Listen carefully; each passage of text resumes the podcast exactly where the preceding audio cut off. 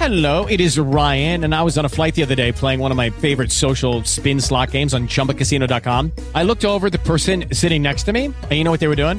They were also playing Chumba Casino. Coincidence? I think not. Everybody's loving having fun with it. Chumba Casino is home to hundreds of casino style games that you can play for free anytime, anywhere, even at 30,000 feet. So sign up now at chumbacasino.com to claim your free welcome bonus. That's chumbacasino.com and live the Chumba life. No purchase necessary. Group. Void were prohibited by law. See terms and conditions. 18 plus. Amplify your career through training and development solutions specifically designed for federal government professionals. From courses to help you attain or retain certification, to individualized coaching services, to programs that hone your leadership skills and business acumen, Management Concepts optimizes your professional development. Online, in person, individually, or groups, it's training that's measurably better. Learn more at managementconcepts.com. That's managementconcepts.com.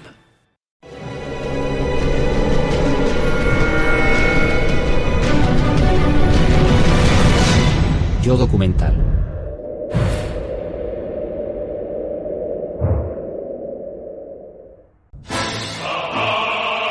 Para la Unión Soviética, la guerra comienza en 1941 tras un ataque sorpresa de Hitler. En unos meses el enemigo se encuentra a las puertas de Moscú y Stalin ordena la movilización masiva de la población. Los regimientos prácticamente desarmados que desfilan por la Plaza Roja se dirigen al frente. Elena solo tiene 22 años y ya tiene un hijo de dos. El ejército rojo necesita intérpretes. Elena, que habla alemán, se alista. Cuatro años después forma parte del primer destacamento soviético en entrar en Berlín, con la misión de capturar a los líderes nazis. Nadie sabe dónde está Hitler. Se le cree muerto o en su lecho de muerte por una hemorragia cerebral. O tal vez sus oficiales le hayan ejecutado, si no fue él quien se quitó la vida. Pero según los reporteros de la radio soviética, durante el paso del ejército rojo por Berlín, Hitler está vivo y bien protegido en el Tirol. Una doble lucha en su lugar en las calles de la capital, bajo la vigilancia de los agentes de la propaganda nazi que esperaban su muerte para fotografiarla y enviar a los aliados. Un rumor afirmaba que Hitler se escondía en las ruinas del Reichstag. Es un momento histórico, la toma del Parlamento nazi. Y a Elena no se le ha olvidado.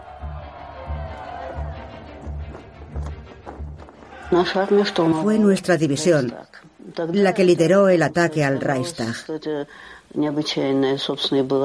Fue una suerte y un gran honor para nosotros. Atacaron el Reichstag creyendo que Hitler estaba ahí escondido, pero en realidad nadie sabía dónde estaba. Hitler no estaba en el Reichstag, como pensaba el destacamento soviético. La primera línea del Frente Rojo se dirigió a la Cancillería, el corazón del poder nazi. Fue terrible imaginar que Hitler aún pudiera estar ahí. Estábamos muy tensos. ¿Dónde estaba Hitler? ¿Estaba vivo o muerto? La radio alemana acababa de anunciar la muerte del Führer, caído heroicamente en una batalla contra el bolchevismo. Durante la noche, el jefe del Estado Mayor alemán, el general Krebs, acude al cuartel general soviético. Quiere crear un tratado de paz e informa a su interlocutor, el mariscal Zhukov, de la muerte de Hitler. En sus memorias, Zhukov recuerda despertar a Stalin en Moscú. Ese cerdo se lo merecía. ¿Dónde está el cuerpo? preguntó Stalin. Según el general alemán, el cuerpo se quemó, respondió Zhukov. Qué pena que no lo hayamos capturado vivo, concluyó el jefe del Kremlin.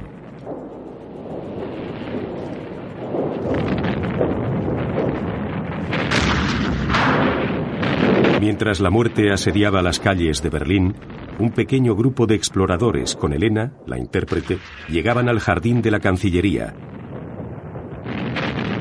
justo encima del búnker donde tal vez Hitler llevase escondiéndose meses.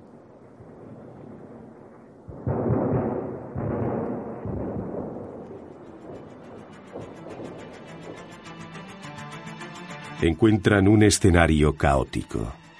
El suelo lleno de proyectiles y cadáveres. Reconocieron rápidamente uno de los cuerpos. Joseph Goebbels. Después a su mujer, Magda, y a sus seis hijos. El cuerpo de Goebbels estaba calcinado pero reconocible. Lo llevamos a la calle delante de la Cancillería para mostrarlo. Para enseñárselo al ministro de la propaganda, muy cercano a Hitler, ante la ausencia de este. Esto ya era un símbolo de la caída del Tercer Reich. No se ha encontrado el cadáver de Hitler, pero al día siguiente la noticia de su muerte era portada en todos los periódicos del mundo.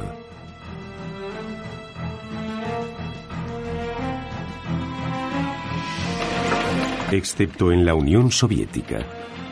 Pravda, el periódico oficial del Partido Comunista y la voz del Kremlin, declaró que la noticia de la muerte de Hitler era una estrategia de fuga para el líder nazi. De igual manera, en París, L'Humanité pone en duda la noticia. En los jardines de la Cancillería, la investigación continúa. Hay escombros, agujeros de proyectiles y cuerpos apilados. De pronto se cree reconocer el bigote del monstruo en un cadáver. El entusiasmo y la confusión se desatan. Llaman a la gente del búnker y deben aceptar la evidencia. No es Hitler. El bigote no es suficiente para identificar al dictador, pero nace la leyenda del doble. Según las órdenes soviéticas, el ejército rojo al completo busca a Hitler. Pero la verdadera investigación es secreta y se reduce a tres personas, el mayor Gorbushin, el comandante Bistrov y Elena, la indispensable intérprete en el interrogatorio a los prisioneros alemanes. Los dos oficiales forman parte del SMERSH, un servicio militar secreto que solo seguía órdenes de Stalin. El SMERSH era una unidad especial de inteligencia bajo la autoridad directa de Stalin, dirigida por Víctor Abakumov, considerado uno de los protegidos de Stalin y responsable de las operaciones más secretas. Espió a los generales y escuchó todas las conversaciones. Así que no solo se centró en los espías que querían infiltrarse en el ejército rojo, sino también en los traidores dentro del propio ejército. Abakumov vigila a todo el mundo y Stalin le confía las misiones secretas más delicadas.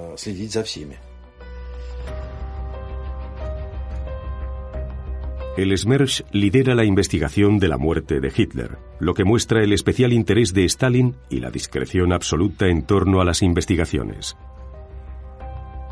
Solo tres personas leen los informes de la unidad especial. Stalin, por supuesto.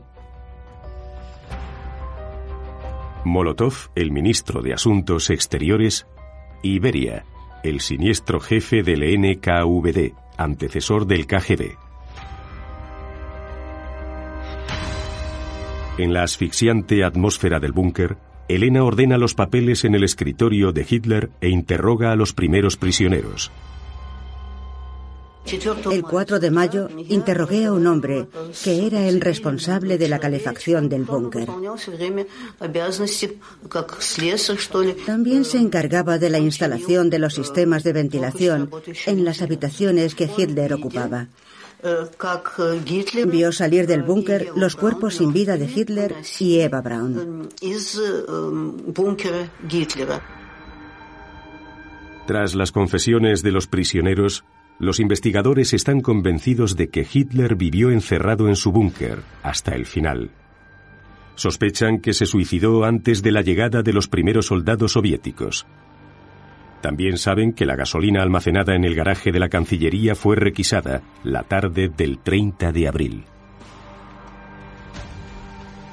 ¿Desapareció Hitler sin dejar rastro, ordenando que quemasen su cuerpo tras su muerte?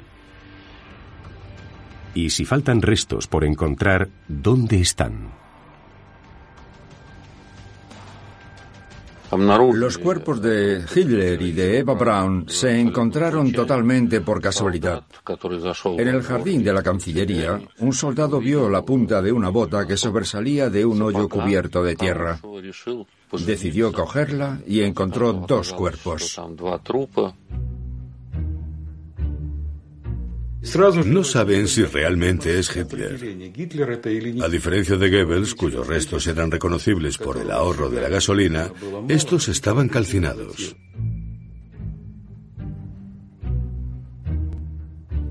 Proceso verbal del descubrimiento de dos cadáveres. 5 de mayo de 1945. Cerca del búnker de Hitler hemos encontrado y exhumado dos cuerpos calcinados, imposibles de identificar. La familia Goebbels, varios oficiales y unos restos sin identificar. El Smersh posee una decena de cuerpos en diferentes estados de calcinación. El vicealmirante Voss es uno de los últimos en ver a Goebbels y a Hitler con vida. Reconocer a Goebbels no fue un problema, pero el supuesto cuerpo de Hitler estaba muy dañado como para identificarlo visualmente, incluso para su círculo cercano. El resultado de la autopsia no despeja las dudas. Los resultados son compatibles con lo que se conoce de Hitler, su altura y su peso. Pero los médicos no pueden confirmar que los restos calcinados son lo que queda del monstruo. Solo queda una manera de identificarlo. Los dientes. Se conservaban los dos maxilares. Tenía 15 dientes abajo. El 8 de mayo, mi jefe, el comandante Gorbushin, me pide que vaya a verle. Me dio una caja color burdeos y me dijo, son los dientes de Hitler. Son tu responsabilidad. El día de la victoria. El fin de una era que ha dejado decenas de millones de víctimas. En las ruinas de Berlín, Elena, la intérprete soviética de 25 años, se prohíbe a sí misma beber y unirse a la celebración. Es la protectora secreta de una caja forrada de terciopelo rojo que tal vez contiene todo lo que queda del loco dictador que llevó al mundo a la catástrofe.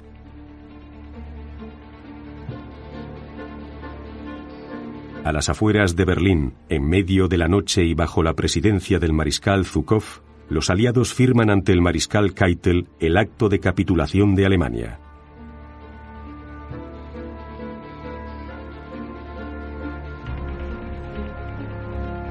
La guerra ha terminado.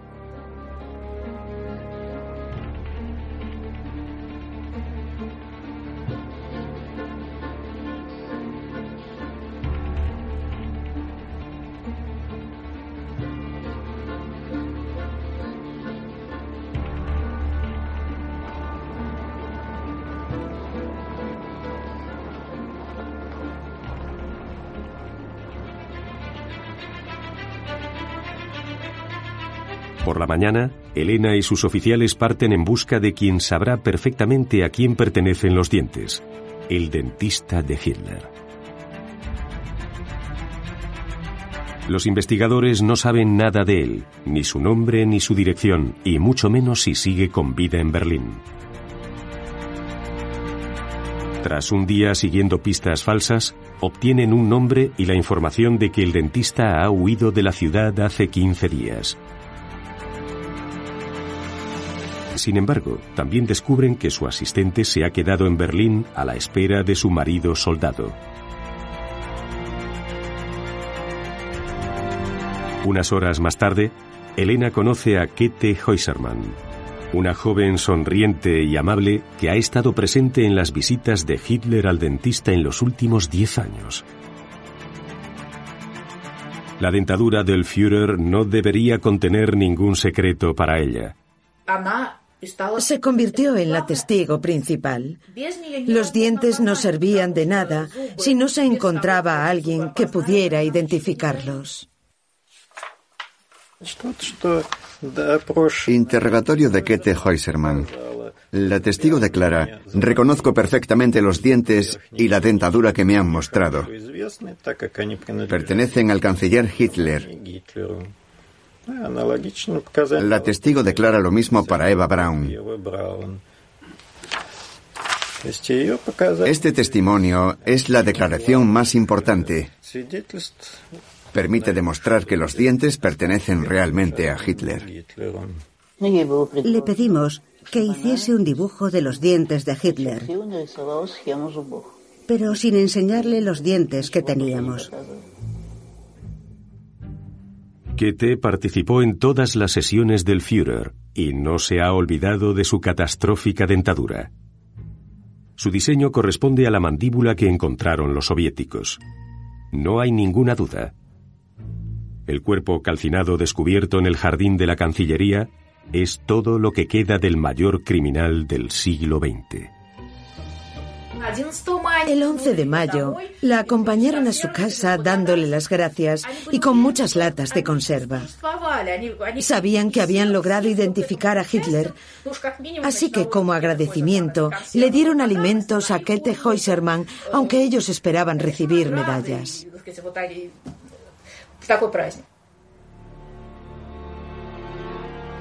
Hitler está muerto, pero Stalin está al corriente. Para el comandante soviético en Berlín está muy claro. Hitler está muerto. A Stalin lo informan inmediatamente.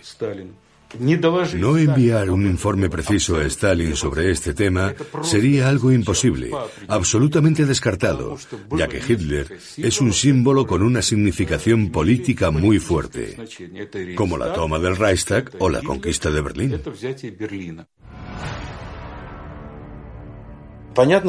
Es algo obvio. Informan a Stalin sobre el descubrimiento de los restos tras su identificación. Él sabe que no hay ninguna duda. Hitler está muerto. Stalin no suele moverse del Kremlin, pero tiene ojos y oídos en todas partes. Cada día los documentos relativos a la muerte e identificación de Hitler se amontonan en su despacho, cada vez más precisos, cada vez más afirmativos. Tras el testimonio de Kete Heusermann, ya no es una suposición, sino un hecho. Hitler está muerto y Stalin lo sabe. Sin embargo, unos días más tarde, un general cuya identidad es desconocida llega a Berlín para verificarlo todo. El general retoma todos los interrogatorios. Y por primera vez, Elena, que hace de intérprete, se da cuenta de que la considerarán responsable si su traducción es errónea. Advierten y amenazan a todo el mundo. Para continuar, el Smersh investiga a Kete Heusermann. Le ordenan que prepare equipaje para aproximadamente una semana. Acta del interrogatorio complementario a Kete Heusermann. Dice que empieza a la una y cuarto y termina a las seis de la mañana. Se repiten las mismas preguntas sin parar. Le hacen repetir una y otra vez lo que sabe sobre los dientes de Hitler y después de explicarlo todo, le hacen la misma pregunta. ¿Afirma que los dientes y la dentadura que se le han presentado pertenecen a Hitler? Sí, lo confirmo. El documento tiene cinco páginas y el interrogatorio duró cinco horas, por lo que imaginamos cuántas veces le obligaron a repetir las mismas respuestas. El general desconocido no firma ningún acta y al concluir la segunda investigación que respalda a la primera, se va de forma tan misteriosa como había llegado. Los investigadores están seguros de la muerte de Hitler tras la identificación de sus dientes por parte de Kete Heusermann. Pero esta información nunca sale a la luz y las autoridades soviéticas en Berlín mantienen la orden oficial de búsqueda a Hitler muerto o vivo. Incluso prometen una condecoración a quien consiga capturarlo. Aunque la investigación del SMERS se haya llevado a cabo en secreto, corren rumores fuera de la zona soviética y la prensa internacional se hace eco de ellos. Los rusos han encontrado e identificado al líder nazi. L'Humanité se hace preguntas esperando la indispensable confirmación soviética.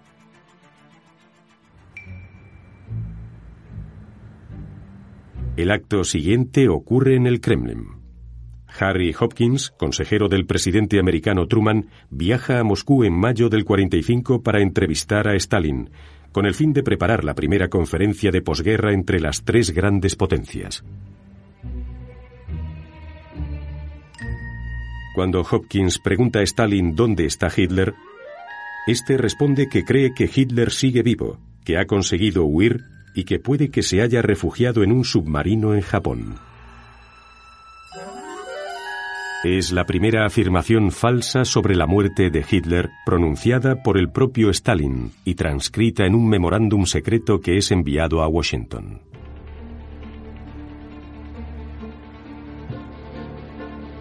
Diez días más tarde, en Berlín, el mariscal Zhukov organiza una rueda de prensa para los corresponsales extranjeros. Estos esperan la confirmación del descubrimiento de los restos de Hitler. Pero, para sorpresa de los periodistas, Zhukov declara que no se han podido encontrar los restos del dictador, que sin lugar a dudas sigue vivo, que consiguió huir en avión y que se ha refugiado en España o en Argentina. La declaración de Zhukov tiene una explicación. Sigue al pie de la letra las órdenes de Stalin, y como no le había dado la orden de decir la verdad sobre el descubrimiento e identificación del cuerpo, mintió. ¿Por qué Stalin no se lo contó a los aliados? La respuesta no es simple, es complicada y es más de naturaleza psicológica. Saber algo que los demás desconocen siempre es una ventaja. Conocer un secreto siempre puede ser útil.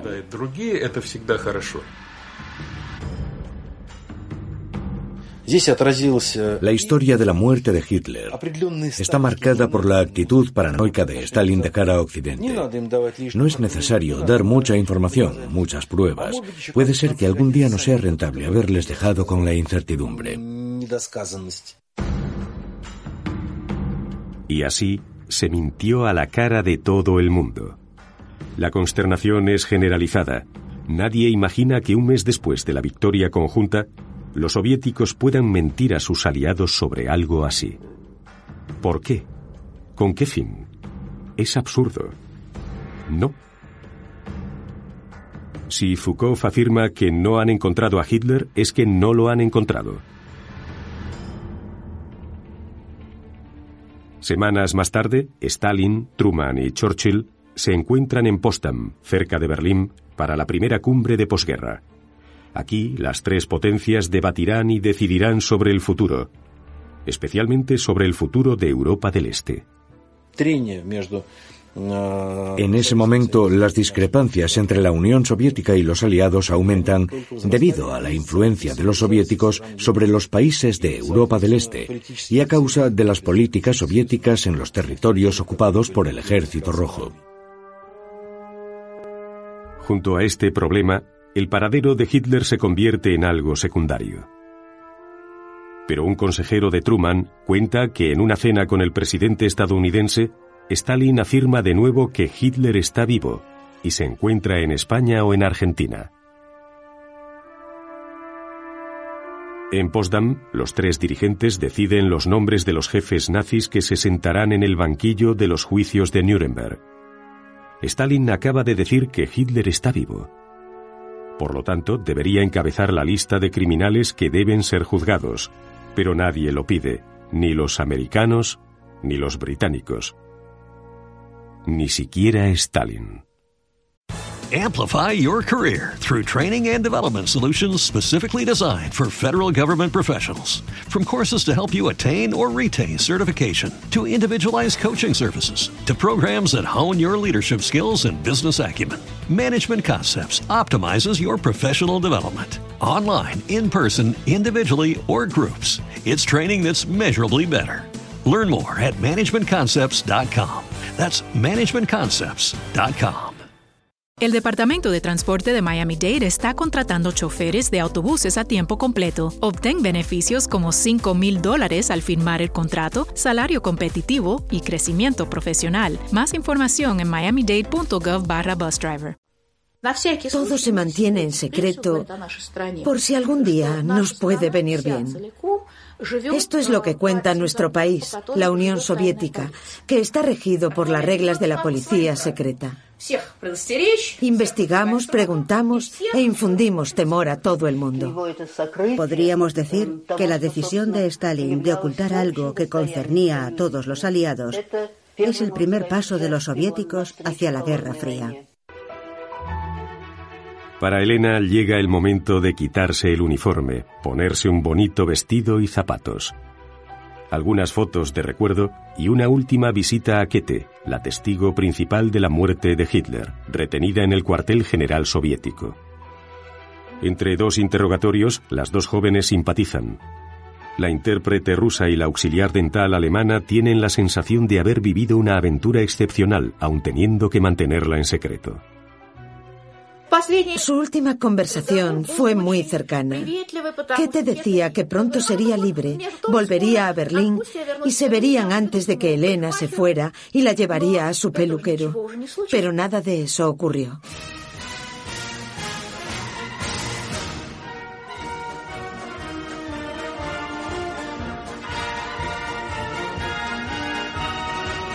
La Gran Guerra Patria duró cuatro años y devastó la Unión Soviética, causando más de 20 millones de víctimas.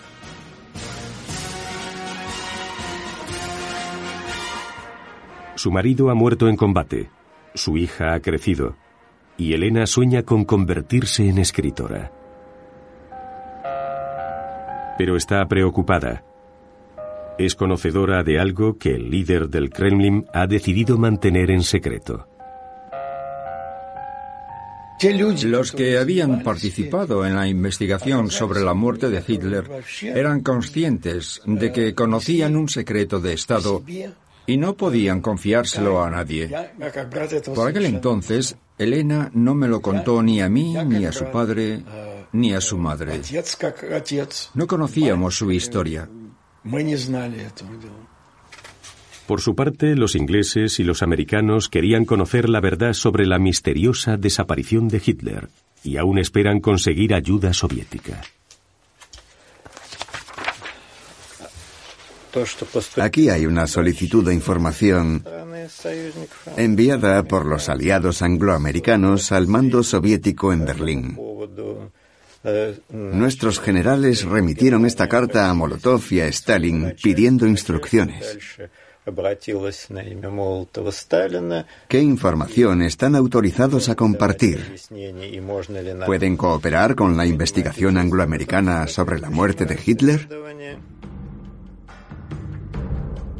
Los archivos conservan una propuesta de respuesta positiva a esta petición, enviada por Beria a Molotov pero los aliados nunca recibieron nada. El árbitro principal tras Molotov y Beria es el propio Stalin. Si Stalin hubiese decidido contárselo todo a los aliados e incluso mostrarles los restos, lo habría hecho. Pero Stalin decidió no dar ninguna información. ¿Por qué rechazaron su colaboración? Es una pregunta de alta política que se tendría que haber hecho al propio Stalin y cuya respuesta jamás será clara y precisa. La mentira ha dado la vuelta al mundo, haciendo las delicias de la prensa sensacionalista. Hitler está en todas las esquinas del planeta. Los nostálgicos del régimen nazi siembran la duda. Hitler no está muerto. Volverá para salvar a la gran Alemania. De entre todas estas historias, hay una que irrita particularmente a los británicos. Los soviéticos acusan ahora a los ingleses de haber ayudado a Hitler a escapar y de ocultarlo en algún lugar de su zona ocupada para utilizarlo algún día contra su aliado soviético.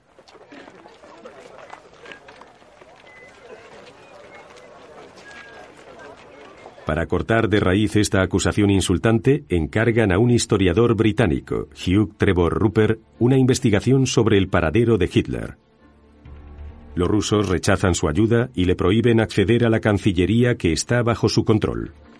Pero Trevor Rupert interroga en los campos de prisioneros angloamericanos a muchos testigos de los últimos momentos del búnker. En pocas semanas está convencido. Hitler se ha suicidado la tarde del 30 de abril y su cuerpo fue incinerado por sus guardias.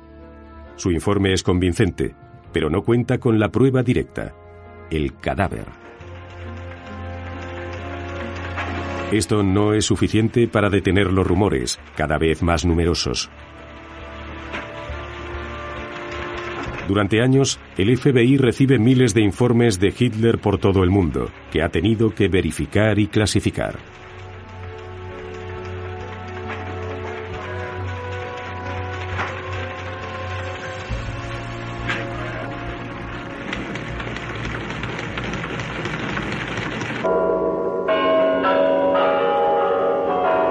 Marzo de 1953. Conmoción mundial.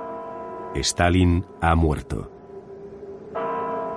El guía del comunismo mundial, el dictador sanguinario, el vencedor de la Segunda Guerra Mundial, el tirano implacable, el líder idolatrado y odiado, ha fallecido y nadie sabe qué ocurrirá con el futuro del régimen del terror que consiguió imponer durante casi 30 años en la Unión Soviética.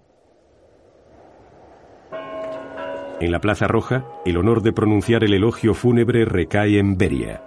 El jefe de los servicios secretos espera acceder al poder supremo, pero antes de que termine el año será ejecutado en un sótano del KGB. Dos de sus verdugos desaparecen con pocos meses de diferencia. ¿Puede ser el fin del terror para el pueblo soviético? ¿Y para Elena, que aún guarda uno de los secretos de Stalin? Tras la muerte de Stalin, a partir de 1953, Elena se siente liberada. Empieza a contarnos lo que había pasado y cómo había participado en los sucesos de Berlín, aunque no tenía ninguna prueba. Todos los secretos de un régimen criminal se encuentran en estas incontables e inaccesibles estanterías. Diez años después, la verdad sobre la muerte de Hitler está en unos archivos a los que nadie puede acceder y en la memoria de unos testigos que aún viven. Elena sacó algo a la luz. Termina con estas palabras. Durante esos días, en el búnker bajo la Cancillería, Hitler se suicida. Yo le pregunté, ¿entonces su suicidio ya no era un secreto? ¿Podías hablar de ello? Y ella me dijo que sí, que como su paradero era desconocido, podíamos decir que se había suicidado tomando veneno o disparándose en la cabeza, o decir que se había escapado a Argentina disfrazado de mujer. En Moscú, en 1955, Elena tiene el derecho de decir y escribir que Hitler se ha suicidado, pero nada más no puede narrar la investigación, la identificación de los restos y aún menos la mentira de Stalin. De todas formas, ¿quién la iba a creer? ¿Dónde están sus pruebas? Entre todas las versiones sobre la muerte de Hitler, la del suicidio es la que prefieren los poderosos. Pero no cualquier suicidio.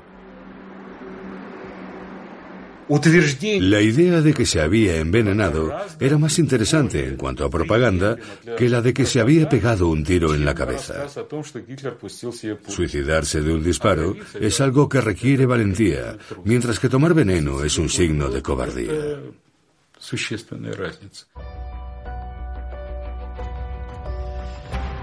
La primera mentira la dijo el propio Stalin. Hitler está vivo y logró escapar. Después, otra mentira fue sustituyendo poco a poco a la anterior. Hitler se suicidó, envenenándose, como un cobarde. La leyenda se repetirá, se hablará y será imposible deshacerse de ella. 1965. Veinte años después llega la era Brezhnev. Por primera vez desde el final de la guerra, el gobierno soviético decide conmemorar la victoria.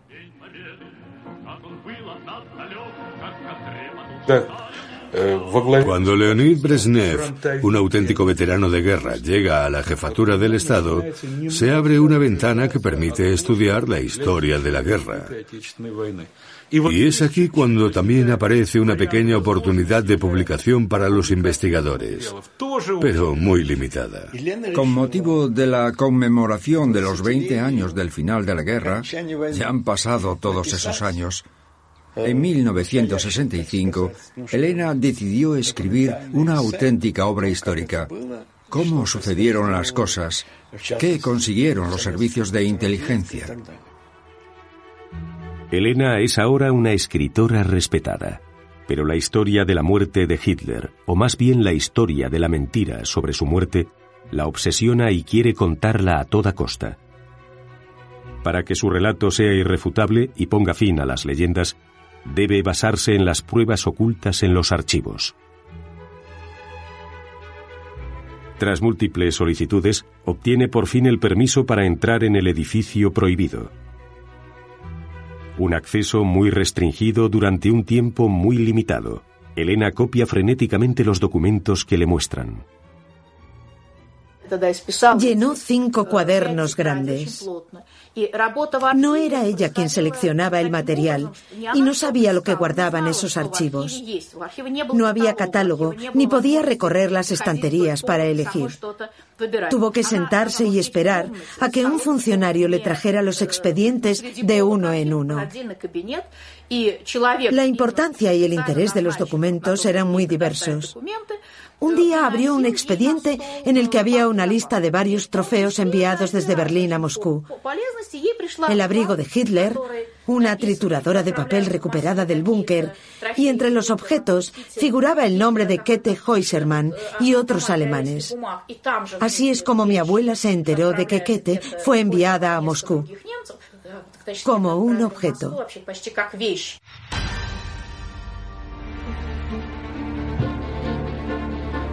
supone una gran conmoción.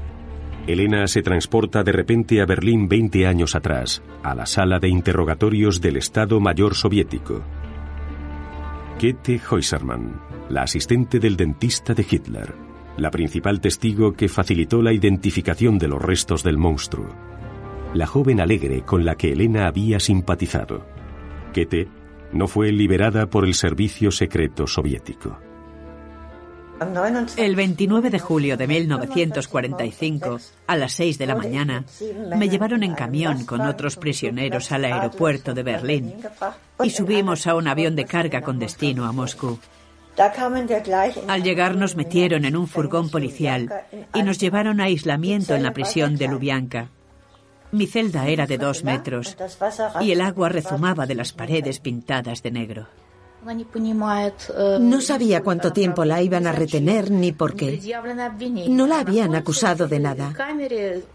No comprendía en absoluto la situación ni el motivo de su encarcelamiento. Estuve en aislamiento durante seis años. Y en agosto de 1951 presentaron cargos contra mí. Me acusaron de ayudar al sistema burgués a continuar la guerra por participar en el tratamiento dental de Hitler. Durante las citas debería haber matado a Hitler, rompiendo una botella de agua sobre su cabeza, salvando así al mundo. Seis años incomunicada en las cárceles del KGB y de repente, en agosto de 1951, se la acusa de algo absurdo y es condenada sin juicio. Un mes antes, Abakumov, el antiguo líder del Smersh, que se había convertido en ministro de Seguridad del Estado y protegido de Stalin, cayó en desgracia y fue detenido.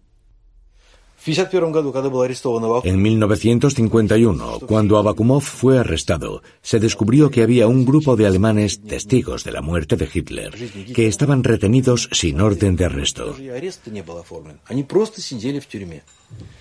Así que elaboraron una lista y le preguntaron a Stalin qué debían hacer. La decisión tomada fue condenarlos. A todos ellos se les impusieron muchos años de prisión, con delitos políticos ficticios. Así nadie hablaría y todo estaría en orden.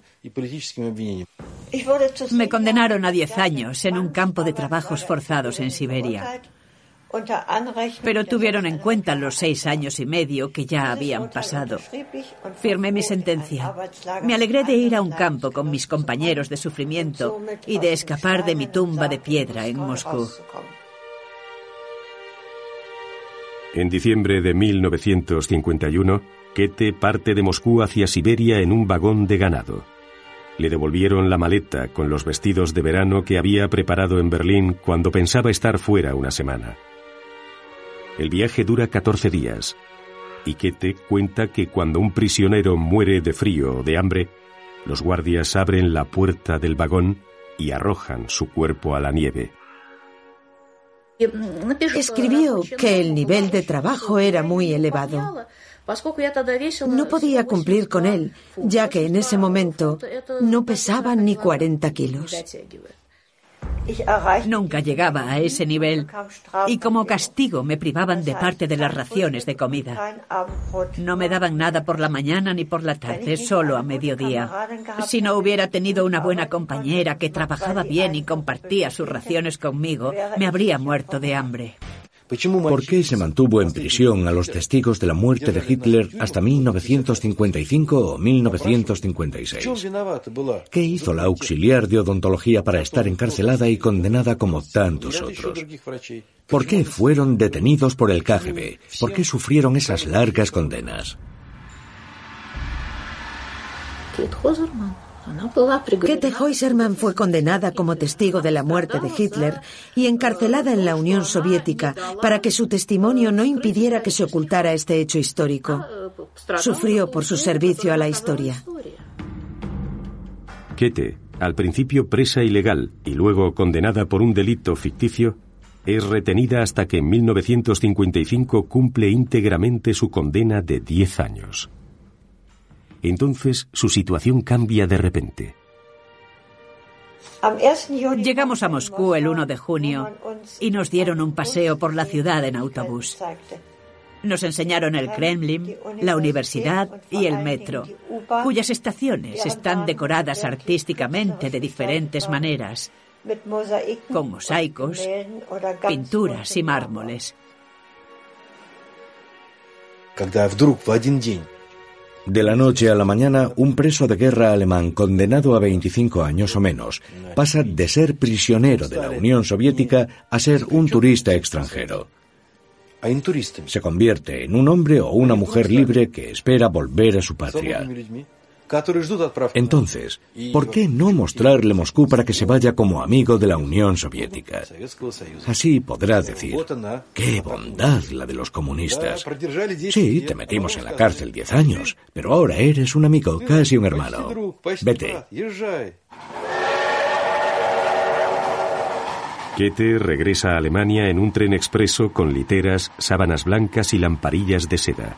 En la Unión Soviética los turistas están obligados a gastar todas sus divisas antes de dejar el país. Con sus pocos rublos, los hombres del convoy compran champán de Crimea en el vagón restaurante y dejan el cambio de propina. Hasta 1950, casi dos millones de prisioneros alemanes fueron repatriados desde la Unión Soviética. Y en 1955 solo quedaban unos pocos miles de prisioneros en Siberia.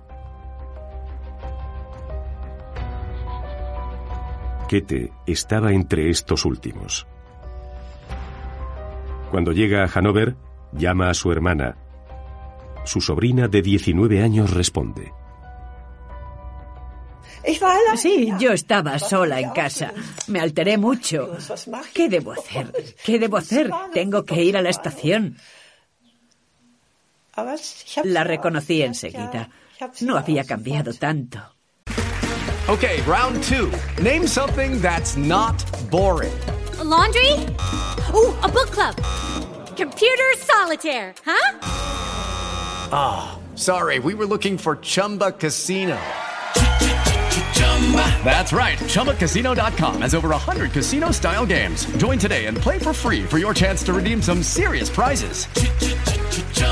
ChumbaCasino.com. No purchase necessary. Full prohibited by law. 18 plus terms and conditions apply. See website for details. Lucky Land Casino asking people what's the weirdest place you've gotten lucky? Lucky? In line at the deli, I guess? Aha, in my dentist's office.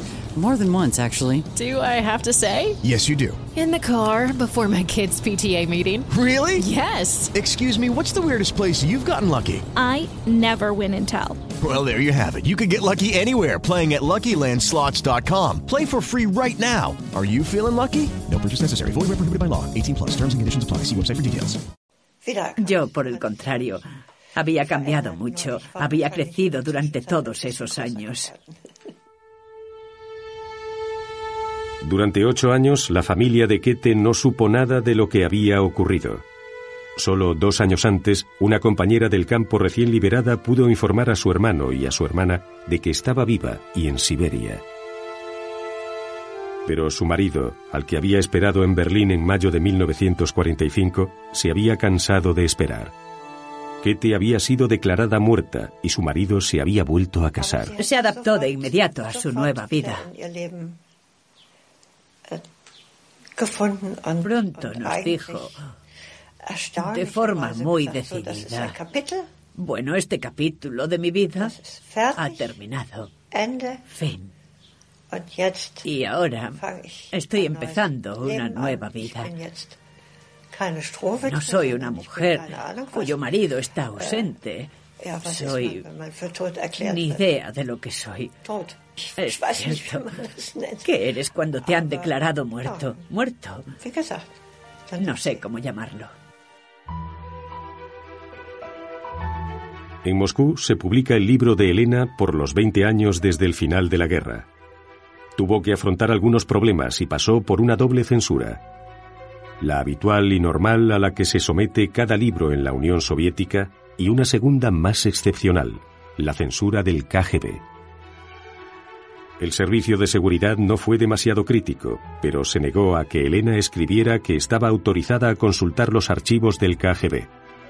Por lo tanto, su libro sigue sin ser un documento histórico basado en las pruebas de los archivos y vuelve a considerarse una obra de imaginación en la que Elena tampoco tiene derecho a hablar de secretos ni de mentiras.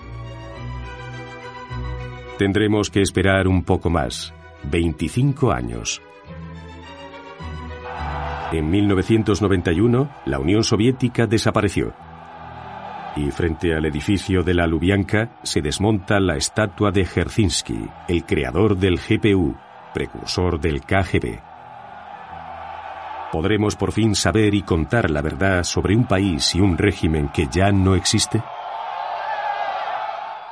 Cuando en 1992 me convertí en director de los archivos estatales, nuestros archivos nacionales, hubo una especie de transferencia de poder. Mi predecesor me entregó una caja de cartón con trozos del cráneo de Hitler y los documentos de la investigación sobre su muerte. Solo tras la desaparición de la Unión Soviética pudo comenzar la llamada revolución de los archivos. Millones de documentos fueron desclasificados y ahora los investigadores pueden acceder a ellos. Son fragmentos del sofá en el que Hitler acabó con su vida y tienen restos de sangre. Estas piezas fueron desmontadas y traídas aquí con los documentos de la investigación. Solo salieron a la luz en el momento de la investigación. Después se mantuvieron aislados hasta 1992 en nuestros archivos nacionales.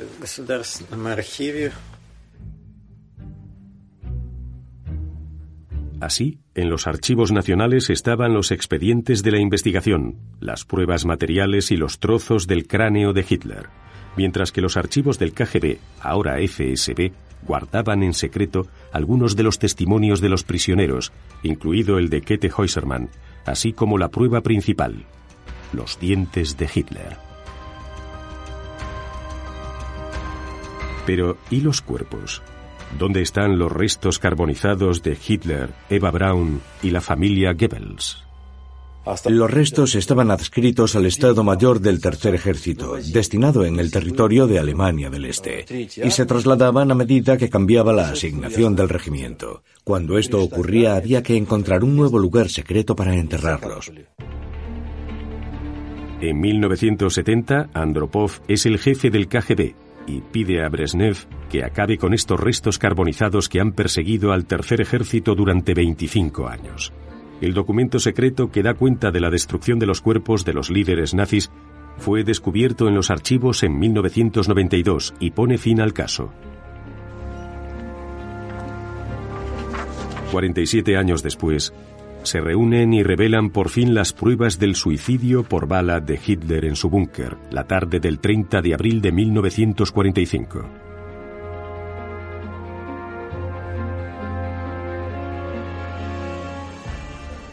No se puede ocultar nada. Al final todo sale a la luz. Todo el mundo debería aprender esta lección de historia. Incluso la verdad mejor escondida acaba por reaparecer. El gobierno nunca creyó necesario dar explicaciones a la sociedad. En los años 90, los dirigentes rusos dijeron, de acuerdo, todo eso se ocultó, pero fue la Unión Soviética quien lo hizo. Debería haber existido un veredicto sobre el período soviético y sobre el régimen soviético como potencia basada en la violencia y que infringe sus propias leyes. Pero ese juicio sobre el pasado y los crímenes del comunismo soviético nunca se llevó a cabo. Kete escribió un breve relato sobre sus diez años en prisión, lo olvidó en un cajón y no miró atrás. En 1992 fue legitimada como víctima de la represión política. Murió en 1993. Desde su primera publicación en 1965, Berlín, mayo del 45, no ha dejado de reeditarse y se ha traducido a 15 idiomas. El camino ha sido largo, pero he podido desentrañar el misterio del siglo.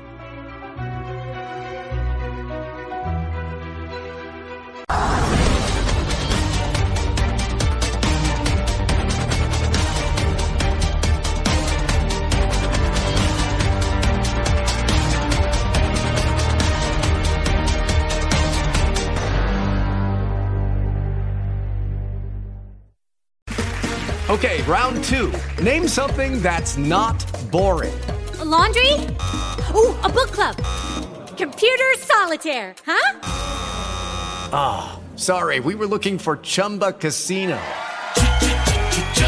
That's right. ChumbaCasino.com has over 100 casino style games. Join today and play for free for your chance to redeem some serious prizes. ChumbaCasino.com. No purchase necessary. Full prohibited by law. 18 plus terms and conditions apply. See website for details. Hey guys, it is Ryan. I'm not sure if you know this about me, but I'm a bit of a fun fanatic when I can. I like to work, but I like fun too. It's a thing. And now the truth is out there. I can tell you about my favorite place to have fun Chumba Casino. They have hundreds of social casino style games to choose from, with new games released each week. You can play for free anytime, anywhere and each day brings a new chance to collect daily bonuses. So join me in the fun. Sign up now at ChumbaCasino.com. No purchase necessary. VGW. Void were prohibited by law. See terms and conditions. 18 plus.